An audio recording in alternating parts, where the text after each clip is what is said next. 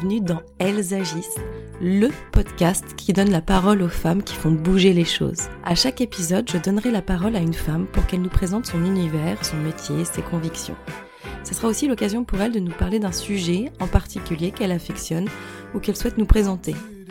Ce sont des femmes inspirantes qui nous poussent à nous interroger, à réfléchir, à avancer. Et moi, à chaque fin d'épisode, je suis vraiment motivée pour agir et j'espère que ça sera pareil pour vous.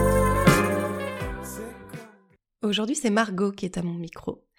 Et avec elle, on va revenir sur son parcours, euh, de la difficulté de choisir une orientation quand on a 20 ans, des idées en tête, un métier coup de cœur, mais aussi une personnalité encore un peu trop effacée et un petit copain de l'époque qui ne la pousse vraiment pas à être ce qu'elle est vraiment. L'émergence de son implication féministe, notamment quand elle s'est rendue compte dans son premier job à Londres qu'elle n'était pas payée de la même manière que son collègue, au diplôme, compétences similaires, alors même qu'elle avait des résultats meilleurs que lui. Donc là, c'est la claque. Et ensuite, on a parlé des signes de la vie, notamment euh, un qui est passé par Facebook. Oui, oui, je vous laisse découvrir pourquoi dans l'épisode. Mais en tout cas, ces signes ont contribué à la création, puis au démarrage concret de sa nouvelle vie. Et c'est un début pas évident, et oui, quand on saute le pas, quand on change de métier, on n'a plus de plan B. Et c'est finalement pas si évident, notamment parce qu'on se retrouve seul face à nous-mêmes. Et Margot en parle avec honnêteté, elle nous dit à quel point les démarrages peuvent être instables, angoissant. Et puis elle nous explique, une fois le syndrome de l'imposteur vaincu, comment elle est arrivée à trouver sa place entre son militantisme, ses engagements et sa pratique en tant que sexologue. Et puisque Margot est une femme plurielle, on parle aussi d'argent, de couple, on parle aussi à quel point, quand on est à sa place, on a vraiment la sensation d'être dans l'action. Quand on arrive à prendre du recul sur le chemin parcouru, on peut être fier de ses actes et de la femme que l'on est en train de devenir. Et je peux vous assurer que Margot a de quoi être fière. Bonne écoute.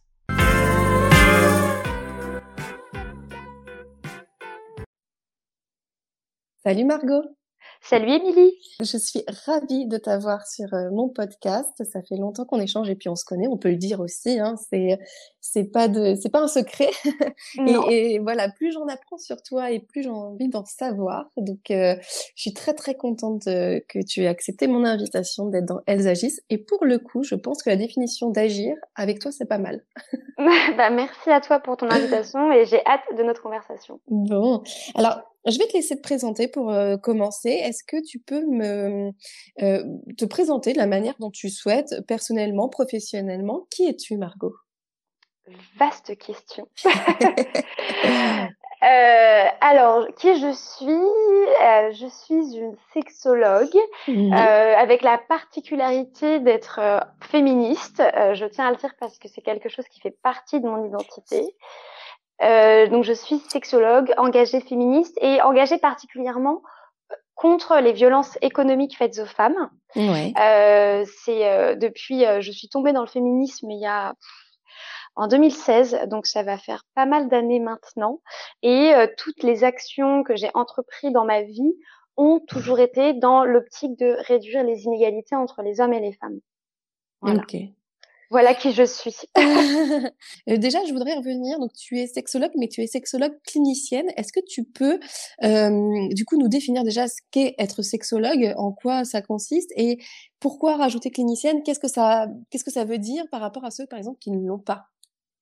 Alors, effectivement, la sexologie, donc c'est une discipline qui a pour vocation euh, de accompagner les personnes dans un cadre thérapeutique dont l'approche se fait par le symptôme sexuel. D'accord.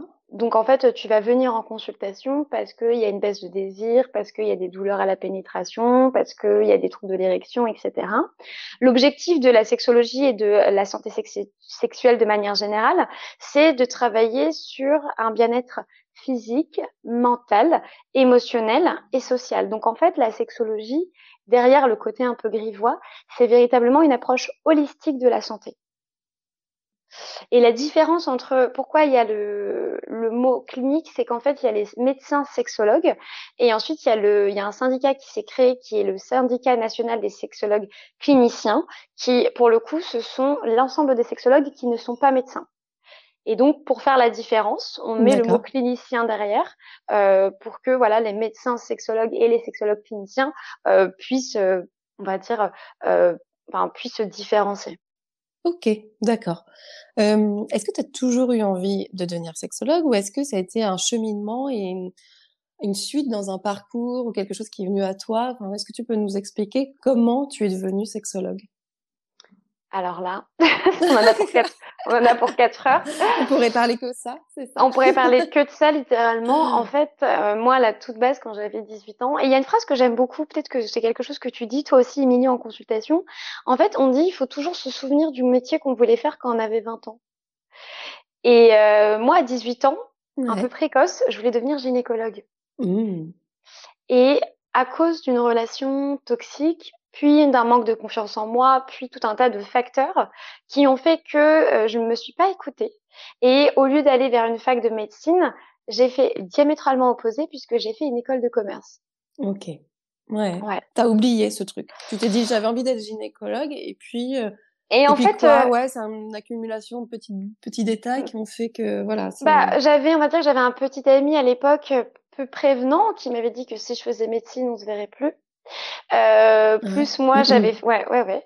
Plus moi j'avais fait ES enfin je sais que ça a changé mais en gros j'avais fait une une terminale éco et on m'avait dit euh, enfin pas on mais des personnes de mon âge m'avaient dit ah mais tu pourras jamais faire médecine si t'as pas fait S. Euh, et puis euh, tu rajoutes à ça le syndrome de l'imposteur mmh. le manque de confiance en soi et puis toutes ces petites choses qui jalonnent la vie de jeune fille et puis tu arrives à une décision qui n'est pas prise oui, c'est ça, c'est que tu as 18-20 ans et que tu as quelque chose en tête et puis tu as tout le reste en fait. Et c'est vrai que c'est difficile de s'affirmer autant que quand tu as 25, même 30 ans, 35 ans, en, ayant vraiment bah, ce recul en fait finalement. On, nous demande de choisir euh, jeune alors qu'on n'a pas forcément peut-être le recul ou la confiance Ouais, et puis ça dépend exactement en plus. Alors moi j'ai eu la chance d'avoir des parents euh, qui m'ont toujours soutenu, peu importe oui, mes choix. aussi. Ouais. Mais euh, donc j'ai pas eu cette pression familiale. Mais voilà, enfin, enfin si tu vis dans un univers que tu vois, il suffit d'une personne pour changer ta vie, mais dans un sens positif, en sens négatif. Ouais, c'est vrai. Et, et, du coup, donc tu vas en école de commerce. Comment ça se passe là? Eh ben écoute, ça se passe super bien. Je mmh. vis, euh, j'ai la chance de d'avoir une école de commerce qui est spécialisée dans l'international. Et donc du coup, mmh. je fais des rencontres. Enfin, je, je suis très privilégiée. Hein. Euh, je, je, fais des, je, je, mmh. pars vivre au Pérou, en Irlande, euh, à Londres. Ah ouais, tu vois, voilà. Ah ouais, non, mais je vis ma vie, mais tu vois, j'avance, mais en vivant l'instant présent. C'est-à-dire, euh, il y a, tu vois, au moment de choisir mon master en quatrième année, il y a il y avait pas grand chose qui me bottait, tu vois. J'avais pas ce, ce truc, cet engouement que tu peux avoir euh, quand tu dis c'est ça que je veux faire, tu vois. T'y allais, mais en fait, sans vraiment euh, bah, de passion, en fait. C'était euh, comme ça. Exactement. C'était. Bon, Tu mmh. sais, en plus, quand tu es en école de commerce, c'est quand même des études qui sont privilégiées, donc mmh. tu, tu fais, enfin, tu, tu, tu vis, tu as la belle vie, quoi. Ouais. C'est vraiment la belle vie. Donc, euh, pas besoin de penser au lendemain. Le présent est tellement sympa. c'est clair.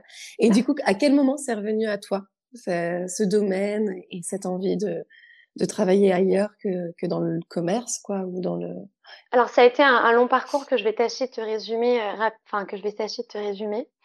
À la fin de mes études, euh, je fais un stage de fin d'études dans un cabinet d'outplacement, stage que j'adore. Alors l'outplacement, pour celles et ceux qui ne savent pas, c'est euh, entre guillemets le pôle emploi pour les cadres sup, mhm. c'est-à-dire qu'en fait euh, c'est des accompagnements qui sont prévus dans le cadre de départ de personnes en entreprise qui bénéficient de coaching. Et j'avais trouvé ça fascinant et donc j'ai adoré, j'ai fait mon stage là-bas et puis pendant mon stage, je me suis faite euh, chasser par une chasseuse de tête, tu vois le. Ouais, déjà. Voilà, ah, voilà. Un stage, ouais. Ouais, pour parce que quelqu'un avait eu vent de ce que je faisais, etc. Enfin voilà, tout un, un joli, un joli phénomène qui s'est mis en place et euh, pour euh, travailler en tant que recruteur euh, dans la finance à Londres. Ok. Donc hyper contente. moi, je suis beaucoup dans la symbolique et vu que j'avais déjà fait un stage à Londres il y a quelques années, j'adore cette ville. Ouais. Et, euh, et j'avais envie, tu sais, d'un espèce de rituel de passage et mmh. je me voyais pas commencer ma vie professionnelle sur Paris puisque je suis parisienne. Et, euh, et, franchement, trop chouette. Donc, je pars vivre à Londres. Euh, je suis épaulée par cette manageuse. Je passe neuf mois de folie. Et puis, au bout de neuf mois, elle part. Et là, c'est la catastrophe parce que je me retrouve à gérer à 22 ans, 23 ans, euh, un portefeuille client qu'elle a construit, euh, des Enfin, je me retrouve à gérer son travail alors que elle, elle était, euh, elle avait 5 ans d'expérience et que moi j'avais 9 ouais, ok. Donc euh, beaucoup trop dur, quoi. en tout cas, beaucoup trop de charges. Très très dur. Euh, je, ne sais pas si j'ai fait un burn-out, j'en sais rien. Euh, mais en tout cas, j'étais très fatiguée. Et pour te dire, vu que j'étais à Londres, j'étais tellement fatiguée, mmh. j'étais tellement vidée que le seul endroit où je trouvais de l'apaisement dans ma journée, c'était le midi. J'allais dans les temples protestants. Et pourtant, je suis pas pratiquante. Je suis pas mmh. enfin, je suis baptisée, mais je veux dire, je suis pas pratiquante. Je pratique pas de religion. Et donc, j'étais tellement épuisée par cette charge mentale que le seul endroit où je trouvais de l'apaisement, vu que c'était dans le cœur de Londres, c'était dans les temples protestants. Le midi où j'allais me poser pendant une heure pour juste respirer tranquillement, quoi. Ah ouais, donc c'était devenu trop oppressant et c'était plus possible, quoi. Non, et puis entre-temps, du coup, il y a euh, l'équipe qui est remobilisée et il y a de nouvelles personnes, je suis la plus ancienne.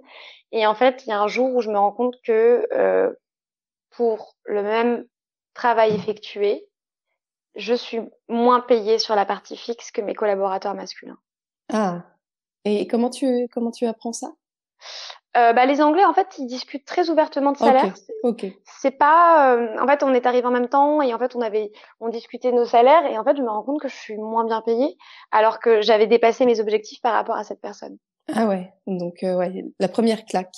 Bah en fait, je sais pas comment t'expliquer, mais en fait, moi, j'ai un, une sensation que le monde s'est effondré sous mes pieds. Ah ouais. Tu vois, c'est j'ai j'ai grandi euh, dans une famille. Euh, enfin, j'ai une sœur, une, plus jeune sœur. Euh, on m'a, enfin, mon genre, mon sexe n'a jamais été la justification de faire certaines choses ou de ne pas faire certaines choses. Tu vois mmh. ce que je veux dire? On m'a jamais dit t'es une fille, tu dois faire ça. T'es pas une fille, tu dois pas faire ça. Quand j'étais petite, j'avais des Action Man, par exemple. J'avais des circuits de voiture parce que j'en demandais au Père Noël et c'était totalement OK, tu vois. Ouais, ouais. Ils n'étaient pas genrés dans leur euh, éducation ou dans leur. Pas euh, du tout. Mes parents, ce qu'ils voulaient et ce qu'ils veulent encore, mais c'était le bonheur de leur fille. Mmh. Euh, que ça passe par une Barbie, un Action Man, enfin, ils s'en fichaient, tu vois. C'était. Ce qui était, entre guillemets, à l'époque, déjà quelque chose d'assez en avance sur leur temps ou tu vois c'est innovant parce que c'était quand même assez ancré que les filles égale Barbie ou voilà c'était pas non plus une évidence de laisser cette liberté quoi. Non, c'est vrai. Mmh. J'ai appris qu'on appelait ça une éducation non genrée euh, il y a mmh. quelques années. J'étais ah ok d'accord. ah oui, c'est vrai. Hein. Donc tu vois quand as ta conception du monde qui est d'une certaine manière et puis de l'autre côté, il y a ce que le monde te renvoie qui est à l'opposé de l'éducation que tu as reçue, la chute elle est brutale. Parce que je me suis rendu compte que je pouvais être payée moins parce que j'étais une femme. Donc là, en fait, je tombe dans le féministe, j'aime bien dire ça, euh, pour comprendre. En plus de ça, en Angleterre, il y a le Brexit qui venait d'être voté, donc euh, c'était pas le moment de changer de job parce que les marchés financiers étaient en stress. Mmh. Euh, et donc, enfin voilà, les entreprises elles sont un peu frileuses euh, quand il y a des mouvements comme ça.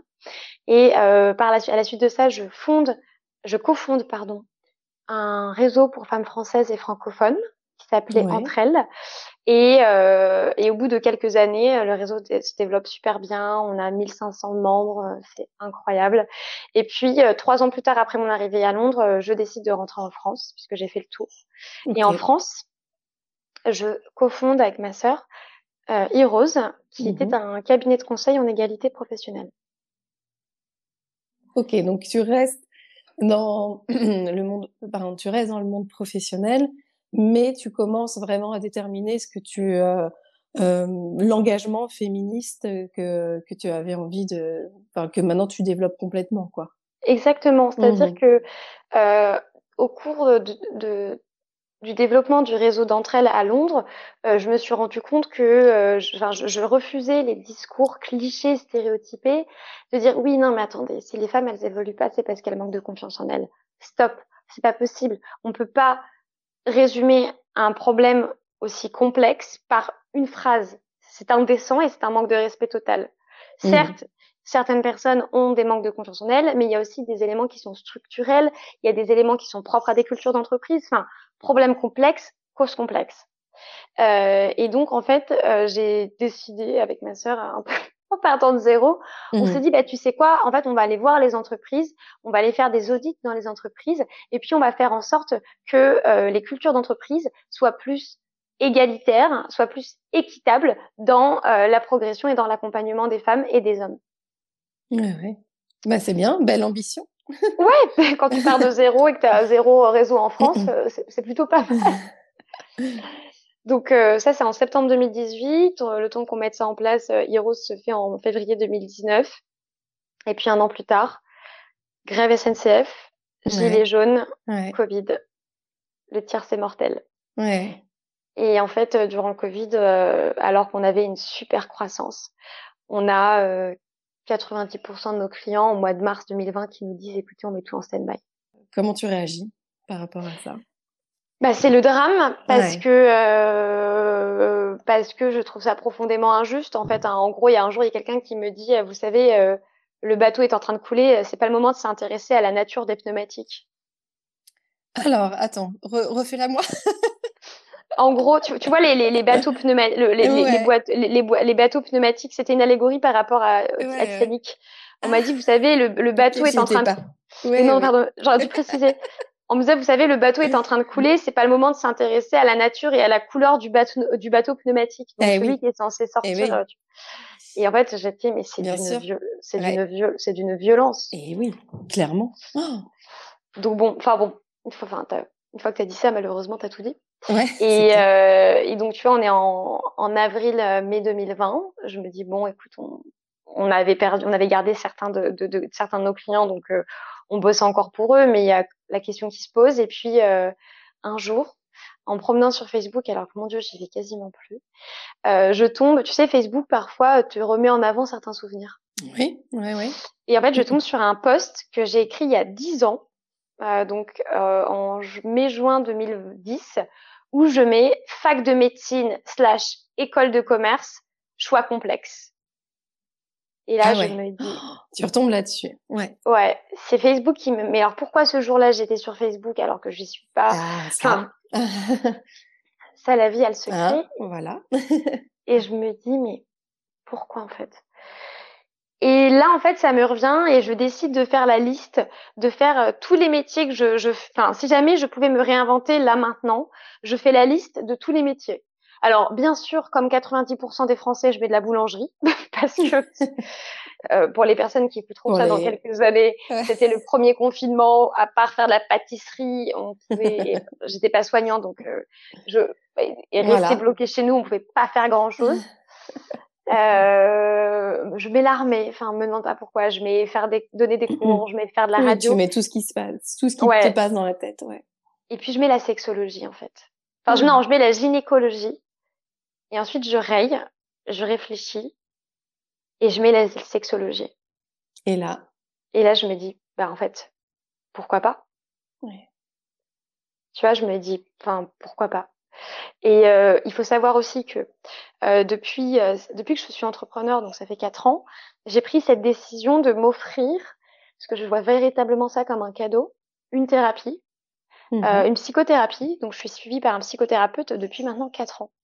Et, et, en fait, tu vois, tout ce cheminement professionnel, il a été aussi accompagné par mon psy. Ok. Pour comprendre ce qui avait, euh, ce qui a fait guérir, qu'est-ce que je voulais, pourquoi j'étais autant passionnée par le féminisme, qu'est-ce que, etc., etc. Donc, en fait, entre le travail mmh. psychanalytique que je faisais avec mon psychothérapeute et euh, les éléments de, ma, de la vie qui me montraient certaines choses, mmh tout faisait sens. Et oui. Et tu as voulu tout aligner en, en associant aussi un, comme clôturer un chapitre même personnellement de ton côté, ou en tout cas le comprendre euh, et aller vraiment vers ta nouvelle voie pleinement en fait. Quand il y a un truc que tu voulais faire il y a dix ans et qui revient dix ans plus tard avec la même énergie, avec cette pointe de frustration de ne pas l'avoir fait, bon, je pense qu'il ne faut pas se poser 15 000 questions. Et oui, c'est revenu à toi, là, ça a toqué à ta porte. Euh, Exactement. C'était une évidence, quoi. Exactement. et du coup, alors comment tu, tu fais? Tu te tu te formes. Alors, on est toujours en confinement là, à ce moment-là? Ouais, on est en mai, juin, avril. Enfin, cette zone, cette zone d'ombre. Non, maintenant on est en confinement, donc on est en avril. Ouais. On est en avril 2020 et euh, ni une ni deux. Euh, je fais des recherches, ah euh, je regarde euh, comment c'est possible parce que j'ai pas fait médecine. Euh, je, je, je, me renseigne et en fait, je me rends compte qu'effectivement, il y a les sexologues médecins et les sexologues non médecins. Mmh. Et euh, le problème, c'est que dans les sexologues non médecins, tu as autant de formations que tu as d'individus. Certaines sont très sérieuses, d'autres plus ou moins. Et en fait, je décide de me, de me tourner vers le syndicat national des sexologues clinicien donc mmh qui fait la liste euh, de formations qui sont reconnues. Et parmi cette liste de formations reconnues, je décide de faire une année de fac en santé sexuelle euh, qui était ouverte et parce que j'ai fait une lettre de motivation assez euh, assez comment dire argumentée en mmh disant qu'il fallait que j'accède à cette première année de fac et en parallèle de ça je fais deux ans d'études de sexologie l'institut de sexologie. En parallèle, en plus. En parallèle, ouais. ouais. Euh, idéalement, il aurait fallu que je fasse une année, puis ensuite les deux autres. Mais là, je me suis dit, allez, on, all in, on y va d'un coup. voilà.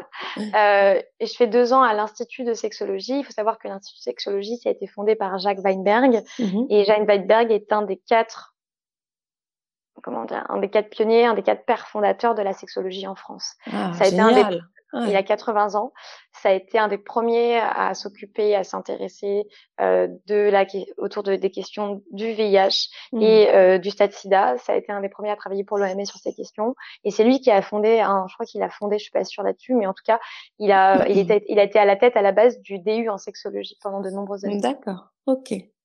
Voilà. Donc révélation, une fois que tu es en formation, tu es avec les meilleurs, enfin, en tout cas les meilleurs. et, là, c'est une évidence.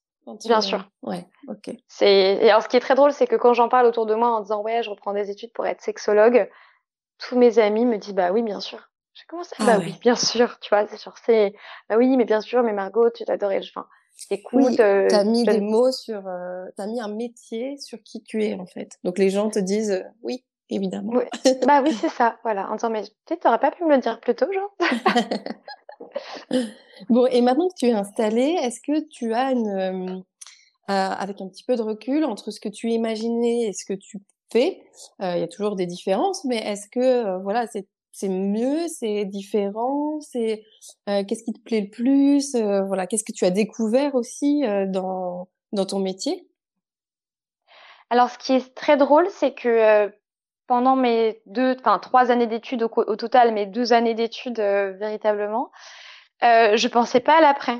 Enfin, je, je, pensais à l'après, mais j'y pensais sans y mettre l'intention. C'est-à-dire qu'en fait, j'étais tellement concentrée, euh, j'avais tellement la ligne d'arrivée que, en fait, j'avais pas trop pensé à mon installation. Euh, c'est véritablement qu'en avril 2022, euh, donc il y a six mois, où j'ai mis un plan d'action pour me faire connaître euh, parce que euh, de toute façon voilà la sexologie c'est une thérapie et donc il y a le bouche à oreille. Ouais. et pour et euh, mais c'est véritablement vraiment quelques mois avant la fin parce que j'y pensais vraiment pas. Et pour répondre à ton autre question qui est qu'est-ce qui m'a le plus surpris en fait je pensais pas que ce serait aussi humainement challengeant de recommencer ah ouais, ok. C'est-à-dire qu'en fait, je crois que la première semaine, euh, alors bien sûr, j'ai fait l'annonce en fanfare sur les réseaux sociaux, etc. Tu vois, ça c'est ce que j'ai montré. Mais dans la réalité, j'étais flippée comme jamais. Et franchement, je me suis dit, mais putain, t'as fait une connerie. Ouais. Tu vois. Ouais, ouais. Tu t'es dit, euh, bah t'as l'instabilité, t'as le, et puis t'es mes amis là. Enfin, c'est toi qui es devant. Euh... C'est ça on, ouais, on t'écoute, on t'attend, ouais. Et en fait, euh, en fait, j'avais pas compris que j'allais commencer un nouveau métier. Non mais tu vois, la, nana, elle est, elle est un peu bizarre la demoiselle où t'es là. tu vois, j'avais pas compris que c'était un nouveau métier. Enfin, je sais, sais pas comment t'expliquer. Il y a un truc qui s'est pas fait, il y a une connexion qui s'est pas faite. Et euh, la première semaine, j'ai écrit à tous mes copains et mes copines sexologues, à mes parents, en disant mais, oh en disant mais je suis nulle, je suis vraiment nulle, mmh. j'y arriverai jamais. Et je me dis mais j'ai j'ai j'ai pas envie en fait.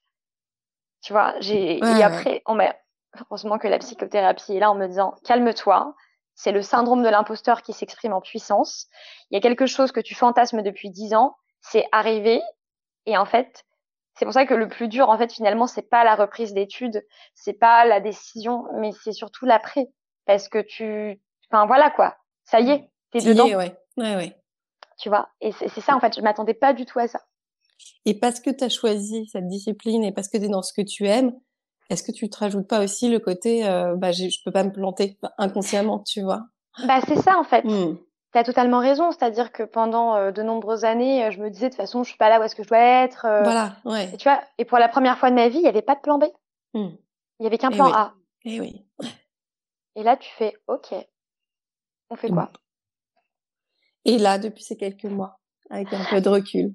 Alors, vu que je suis une femme d'action, euh, euh, ce qui a ses bons côtés, mais parfois ses mauvais côtés, mais en l'occurrence, en fait, vu que j'ai une femme d'action, je me suis dit bon, écoute, euh, mets en place, enfin, mets en place tout ce que tu peux pour contenir ce syndrome de l'imposteur. C'est-à-dire que, bon, de base, pour faire partie du syndicat national des sexologues cliniciens, il faut avoir fait trois ans de psychothérapie. Donc, euh, au moins là-dessus, je savais que moi, de mon propre fait, j'avais aucun risque de transfert sur les personnes que je reçois en consultation mhm. et que entre guillemets les personnes étaient protégées. Et ensuite, euh, je fais de la supervision, donc c'est-à-dire que j'analyse une fois par mois, euh, voire une fois toutes les deux semaines, euh, ça dépend ma pratique et ce que les personnes me renvoient. Ensuite, je fais de l'intervision et j'ai trois cercles d'intervision. C'est-à-dire que j'ai des cercles avec des copines sexologues, j'ai un cercle avec des professionnels que je ne connais pas, mais donc qui font partie du syndicat, et j'ai un cercle avec d'autres personnes. Et en fait, tu vois, j'ai mis en place un petit peu ces, euh, je sais pas comment expliquer, ces garde-fous euh, mmh. où je sais que si jamais je suis perdue, je peux trouver de la ressource. Mais tu vois, finalement, ça, je l'ai fait uniquement pour me rassurer. Mmh. En fait, quand tu sais que tu as les, la bouée de sauvetage, pour reprendre la métaphore de tout à l'heure, c'est plus facile de sauter dans l'eau, tu vois. Ouais, ouais c'est clair. Mais c'est peut-être aussi le fait d'être entrepreneur et d'être euh, et d'être seul, tu vois. Il y a le côté là où es, tu t'appartiens à une communauté, même si tu as ta pratique, ta manière de de, de, de voilà d'accompagner les personnes, tu peux te rattacher quand même, et c'est ce qui peut manquer quand tu n'es plus dans une entreprise, à une communauté, à des collègues, à des gens qui peuvent te voilà te dire oui, non, peut-être que ça tu peux modifier, etc. C'est important. Exactement. Mmh. Et tu vois, c'est exactement ça. C'est-à-dire qu'en mmh. fait, il faut vraiment savoir laisser tomber l'ego. Euh, mais de toute façon, si tu es sexologue, tu n'es pas sans avoir d'ego non plus. Trop d'ego. Mm. Il ne s'agit pas de toi, mais il s'agit de la personne que tu as face à toi. Et oui. Il faut savoir dire je ne sais pas. Euh, et il faut aussi ne pas se mettre la pression. Voilà. Et euh, tu vois, en fait, euh, mon lancement, mon démarrage d'activité se passe hyper bien. J'ai beaucoup de consultations par rapport à ce que je pensais. Euh, j'ai, en plus, tu vois, là, on se parle, on est euh, début décembre. Euh, je commence à voir les premiers résultats sur les personnes que j'accompagne et je suis hyper heureuse pour elles. Ouais. ouais, ouais. Je suis hyper contente parce que je me dis, oui, ok, t'es au bon endroit. Tu, tu, avais précisé au tout début, euh, donc tu étais féministe, engagée. Euh, Est-ce que c'est important de l'affirmer et notamment autour de ta profession? C'est un véritable enjeu. C'est une véritable question que tu me poses, Émilie. Euh, moi, je l'affirme parce que j'ai eu 30 ans il y a un mois et j'ai dit que la trentaine sera militante. Euh, après, euh, quand je suis en consultation, je ne, je ne, suis pas là pour parler de moi. Je ne mmh. suis pas là pour parler de mon avis et ma pratique ne doit pas être imbibée de ça. Mmh. Par contre, euh, là où mon militantisme recoupe ce qu'il se passe en consultation, c'est que quand j'entends des personnes, et qui plus est des femmes, se forcer pour avoir des relations sexuelles pour être dans la norme, mmh ma, ma culture militante fait que je suis capable de leur dire, plus mes connaissances en sexologie, plus mes connaissances en sociologie, font tout ça font que je suis capable de leur dire, euh, la pénétration, ce n'est pas la seule option. Le, il ne faut absolument pas se forcer euh, enfin, tu vois, voilà. Tu vois, il y, a des, y a des choses qui se recroisent. Moi, en tant que personne, en tant qu'individu, non, je parle pas de mon militantisme. Après, les personnes le voient parce qu'elles vont sur mon site, parce qu'elles vont sur les réseaux sociaux et elles voient que je suis engagée. Mmh Donc, si elles prennent, enfin voilà, je sais qu'il y a déjà quelqu'un en consultation qui m'a dit, moi, j'aime pas les féministes. Et il m'a dit, et pourtant, j'ai vu que vous étiez féministe, mais parce que j'ai lu ce que vous avez fait, j'ai trouvé ça intelligent. Dans ces cas-là, je peux pas rentrer dans une confrontation parce que c'est pas, c'est pas le moment. C'est pas le moment, c'est pas le sujet. Et euh, je sais qu'il dit ça aussi pour me défier. Mmh. Donc, moi, généralement, tu vois, encore une fois, effet miroir, je leur dis, bah, c'est quoi pour vous le féminisme, de quoi vous aviez peur, mmh euh, tu vois, c'est c'est plus encore une fois. Et puis ensuite après on peut on peut euh, on peut s'intéresser à, à d'autres choses que ça. Donc tu vois, c'est effectivement mon militantisme, il est là, il est là sur les réseaux sociaux, mais quand je suis en consultation, vu qu'il ne s'agit pas de moi, euh, tu vois, il, il reste à la porte. Après voilà, mes connaissances vont faire que ça va aider certaines femmes à comprendre certaines choses. Mais parce que ça va être des connaissances que je vais mobiliser et pas une opinion que je vais afficher. D'accord, ouais, ouais, très bien. Et, et tu, tu lis aussi euh, par les essais que tu as en cours, euh, les postes que tu peux avoir, le l'aspect couple argent, l'aspect sexe aussi et argent. Est-ce que euh, sur ces sujets-là, tu euh, c'est encore des sujets tabous selon toi? Oh là là, oui. Alors effectivement, en ce moment, je suis en train d'écrire sur euh, les couples et l'argent. Euh, Titi Lecoq a déjà sorti un livre dessus, mais moi, c'est vraiment une approche différente et complémentaire qui sera sous, l'angle sexologique. Euh, en fait, l'argent et le sexe, c'est peut-être les deux plus grands tabous de la religion chrétienne et qui plus est de la branche catholique. Et vu qu'on vit en France, qui est dans une société avec des origines euh, judéo-chrétienne, euh, jusque pour, enfin, la séparation de l'Église et de l'État, c'est 1905, hein, donc c'était il n'y a pas si longtemps que ça. Euh, c'est véritablement des choses qui sont encore énormément marquées en nous. Mmh. Mais, mais pas que dans le couple finalement. Hein. Quand tu regardes autour de toi, quand tu demandes aux personnes combien elles gagnent, euh, quand tu échanges avec des pères, euh, euh, comme toi, des personnes qui travaillent, qui sont sophrologues, ou même moi en sexologie, ils n'osent pas dire euh, leur prix de leur consultation, mmh. ils n'osent pas dire combien ils gagnent d'argent, etc. C'est vraiment quelque chose qui est extrêmement tabou. Donc, quand tu mets deux tabous ensemble, ça fait un énorme tabou. Ouais, ça fait une énorme explosion, quoi. ouais, exactement. Est-ce que tu penses que l'un a forcément un impact sur l'autre, euh, notamment dans un couple? Est-ce que l'argent et le sexe, bah, oui, ils vont être liés, en fait? Alors, c'est intéressant parce qu'on pourrait répondre à ta question de mille et une façons. Euh, moi, tu me parles d'argent et de sexe, je pense, je pense tout de suite à la prostitution. Ouais. De prime abord. Euh, je pense des personnes qui payent euh, d'autres personnes pour avoir des relations tarifées.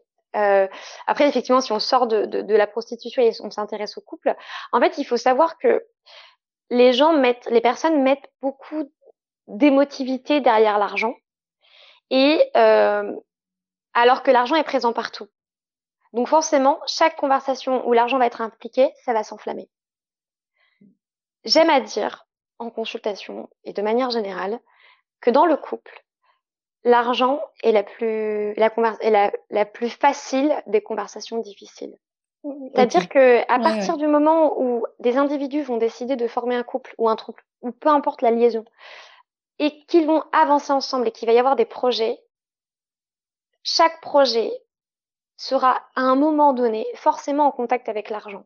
Alors il y a des projets qui sont euh, des projets euh, choisis, comme euh, le fait de vivre à deux, d'acheter une maison, mais il y a aussi des choses qui seront beaucoup plus difficiles, comme si jamais il y a un des parents qui est malade et qui a besoin d'une hospitalisation, ou qu'il faut mettre il ou elle dans une maison de repos. Et en fait, l'argent sera là L'argent, présent. de toute façon, il va arriver dans le couple à un moment ou un autre. Euh. Mais bien sûr, enfin encore une fois, c'est un troisième, une troisième personne, quoi. Ouais, voilà. En fait, on, on vit pas d'amour et d'eau fraîche, donc à partir du moment où les personnes vivent en couple, au sens de l'Insee, c'est-à-dire six mois de, de cohabitation ininterrompue, c'est la définition de l'Insee sur ce qu'est un couple. Bah, il va y avoir les courses, il va y avoir euh, le loyer à payer, il va y avoir l'électricité, il va y avoir les vacances, il va y avoir euh, la fête d'acheter du pain le soir parce qu'il en manque. Enfin, tu vois, et l'argent sera toujours là.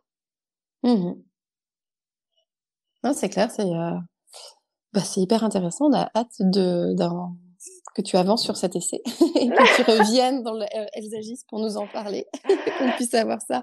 Promis, tu le sauras. merci beaucoup Margot. J'ai juste quelques questions, tu vois, plus liées à Elsagis pour terminer notre échange. Est-ce que tu peux nous parler d'un moment où tu te dis tu as vraiment l'impression d'être actrice de ta vie? Oh, c'est beau comme question. Mmh. c'est joli. Je me suis préparée à la question et pourtant, en écoutant le podcast, et pourtant, ah j'ai pas trouvé la réponse. Un moment où tu où tu t'es où tu t'es dit. Euh... Là, je suis actrice de ma vie. Là, euh... Ouais, ou j'agis comme j'en ai envie, ou que, je suis vraiment maître de quelque chose, peut-être. À toi de donner la définition que tu veux sur actrice, mais. Euh quand je suis en consultation. Tu vois, quand je suis en mmh consultation, en sexologie, je me dis, putain, meuf, t'as vu le parcours. Oui, je suis un peu vulgaire, tu m'excuses. mais tu vois, en fait, euh, le, quand je suis en consultation en sexologie, je me suis dit, mon Dieu, la route était longue, mais qu'est-ce qu'elle était belle. Ouais. Voilà. Et là, c'est euh, bah, c'est l'aboutissement, en fait. Ouais. Parce que vu que, vu qu'en fait, vu que c'est compliqué, et c'est pour ça que quand j'ai j'ai réfléchi aux questions que tu posais dans le podcast en écoutant les, les autres épisodes, euh, comment dire Vu que je suis toujours dans l'action, tu vois, c'est finalement la résultante de cette action où je me suis dit, ah oui, quand même. Mmh. Voilà. C'est le résultat, quoi, qui te. Ouais, totalement. Prendre du recul sur ça, quoi. Ouais. Totalement. Et alors, j'ai une question un peu costaud. je préfère te dire, je sais même pas si je l'ai déjà posée, tiens, dans le podcast. Tu peux même pas te t'être préparé. Euh, mais j'ai envie parce que en tant que euh, sexologue, féministe, engagée, etc., euh, j'imagine que tu as une construction sociale que tu aimerais changer. Et est-ce que tu peux nous dire laquelle? Aujourd'hui, si je pouvais changer quelque chose dans le monde actuel? Ouais, euh, et notamment une construction euh, sociale qui qui peut-être n'a plus lieu d'être ou qui impacte trop ou qui euh, et qui toi bah te voilà te, donne envie d'agir justement. Euh... aujourd'hui en fait il y a deux choses. Bah finalement c'est lié. Aujourd'hui j'aimerais que les, les hommes se comprennent que le féminisme, c'est quelque chose qui n'est pas contre eux. Et qu'en fait, la définition même du féminisme, c'est œuvrer pour l'égalité entre les hommes et les femmes sur le plan économique, politique et social. C'est tout. Après, le mot féminisme, il y a le suffixe isme. Et donc, le suffixe isme en français, ça désigne le mouvement. Et donc, comme dans chaque mouvement, il va y avoir des choses euh, dans lesquelles il et, nous, en tant que femmes, et les hommes, enfin, dans lesquelles on va se retrouver, et d'autres pas. Et c'est ok en fait. Il n'y a pas besoin de trancher, tu vois. C'est pas parce que tu, j'en sais rien, mais j'ai entendu des trucs parfois. C'est pas parce que tu es féministe que tu es contre les hommes. Pas du tout. Après, bien sûr, dans le féminisme, il peut y avoir des mouvements qui sont misandres, mais enfin, ça ne représente en aucun cas le mouvement en tant que tel, puisque la visée première, c'est l'égalité sur le plan économique, politique et social. Et donc, clairement, euh, que les hommes se saisissent de ces questions-là et que, encore une fois, j'aime beaucoup dire que la bêtise n'est pas genrée. Euh, c'est pas parce que tu es un homme que tu es moins féministe qu'une femme. Alors après, il y en a qui parlent d'alliés ou quoi que ce soit, mais peu importe. Il faut vraiment prendre vraiment de la hauteur sur ça. Et donc, de ça, dans la construction du monde que j'aimerais changer, moi, c'est la question du congé paternité. Mmh. Parce qu'en fait, on se rend compte que dans les pays protestants, tu vois, comme quoi tout est lié, euh, que et dans les pays nordiques, euh, que sont la Suède, la Finlande, le Danemark, l'Angleterre, euh, ou l'Angleterre un peu moins, mais en tout cas les, les, pays scandinaves, que les inégalités de genre au travail sont plus basses. Pourquoi? Parce que légalement, les hommes et les femmes doivent prendre la même durée de congé parental à l'arrivée d'un enfant. Oui, que, ça commence par là, quoi. En fait, tout est lié, tout part du ce congé parental. Euh, je dis congé parental pour inclure euh, les, les, les, hommes et les femmes, mais aussi les personnes qui sont les femmes qui sont avec des femmes et les hommes qui sont hommes. Parce que parler de congé maternité quand t'as deux hommes. Le parent, euh, le deuxième parent, quoi. Exactement. Je mets vraiment, tout, enfin voilà, c'est vraiment une approche inclusive de cette question. En fait, tout part de là parce que à partir du moment où tu nourris la croyance qu'un enfant n'a que besoin de sa mère, déjà c'est très excluant pour les couples homoparentaux. Euh, en fait, tout part de là. Tandis que si dès le début euh, les hommes comme les femmes ont le même le même nombre de semaines de congé, indépendamment de leur orientation sexuelle, indépendamment de qui a porté l'enfant, ben en fait, ça irait bien mieux parce qu'en fait, tout le monde partirait au même moment, ou alors tout le monde aurait la même base, tu vois. Mmh. Tu vois, moi, je compare un peu ça. Alors, c'est un peu bizarre comme comparaison, mais avec le service à l'époque, quand il y avait les services militaires, bah, tout le monde à 18 ans s'arrêtait pendant un an peu importe tes, peu importe ton origine sociale, peu importe d'où tu venais, peu importe ta famille, tout le monde s'arrêtait pendant un an. Ouais, tout le monde euh, à la même enseigne, logeait à la même enseigne. Voilà, tout le monde logeait à la même enseigne. Et en fait, quand tu regardes ça dans les pays nordiques, bah euh, les réductions, les inégalités salariales sont les plus basses. Ouais. Parce que si tu euh, si as peur de recruter une femme qui a 30 ans parce que potentiellement c'est l'âge euh, où elle, est, elle est en capacité de procréer, bah, en fait, si tu as aussi peur de recruter un homme de 30 ans parce que c'est l'âge où techniquement euh, il peut être papa, bah, en fait, c'est bon quoi. Mmh. On part tous, on part tous au même endroit et en fait, ça se transforme en un non-sujet. Mmh. Je ne comprends pas comment les entreprises ont l'air surprises quand une femme leur annonce qu'elle est enceinte. Mmh. C'est pas comme si euh, l'humanité s'était construite grâce à ça. Non mais vraiment, enfin, je veux dire, j'ai entendu des histoires et moi, ça fait quatre ans que je, je, suis indépendante, donc j'ai quitté le monde de l'entreprise depuis très longtemps et j'étais jeune quand j'ai quitté le monde de l'entreprise, donc il n'y avait pas de femmes autour de moi qui étaient enceintes. Mais à chaque fois, dans les histoires que me racontent mes amis ou certaines de mes patients, en fait, tu as l'impression qu'ils découvrent que les femmes ont un utérus, quoi. Mmh. Donc voilà. Donc, je suis désolée, ma réponse était assez longue. Dans, si je pouvais reconstruire quelque chose, ce serait véritablement, enfin pour moi, tout passe par le, congé parental et par euh, pour euh, pour la, pour accueillir un enfant quoi. Mmh. Non mais c'était long, mais c'était euh, très intéressant et et merci d'avoir creusé autant cette cette question parce que ouais c'est vrai que ça soulève beaucoup de choses quoi. Donc on, on compte sur toi, sur ton militantisme pour changer tout ça. Écoute, on compte sur toute cette armée de, de guerrières, de, de, de personnes, de, femmes incroyables comme toi qui qui donne la parole à des personnes. Enfin voilà, c'est un travail qui est collectif mmh. et encore une fois, c'est pas parce que il y en a qui s'expriment plus plus que d'autres, comme ça peut être mon cas, que celles qui ne s'expriment pas ne font rien. Au contraire, je pense que c'est c'est une visée humaniste et euh, chacun a son rôle à jouer, à son niveau et c'est ok en fait. Et oui, et je peux que te rejoindre sur ces propos. Donc, euh, merci beaucoup, Margot. C'était un super échange. J'étais ravie de, de t'avoir dans le, dans le podcast. J'espère que tu as passé un bon moment aussi. Et, euh, et, euh, et dis-nous juste comment on peut te contacter, comment on peut, quel est ton pseudo, est-ce que Instagram, ton site, comment tu veux qu'on te, qu'on te contacte? Eh ben écoute, merci à toi Émilie, merci pour tes questions et la profondeur de tes questions parce que j'ai été euh, agréablement surprise. euh, je ne m'attendais pas à ça, mais c'est ok, tu vas faire une dissert de philo lorsqu'on a un podcast, il n'y a vraiment pas de problème. Euh, pour me contacter, donc mon prénom c'est Margot comme le vin rouge. Oui, je suis désolée. euh, M-A-R-J-X. Mon famille, c'est Terou, T-E-2-R-O-U. On peut me trouver sur LinkedIn, euh, sur mon site internet où c'est margot-terou.fr, sur euh, ma newsletter qui parle des couplets de l'argent, mais ça, vous trouverez ça sur mon site. Et sinon, sur Instagram, où c'est margot.off.heroes. Mais je pense que je vais changer de nom parce que je vais remettre un vrai nom, ça va être tout facile.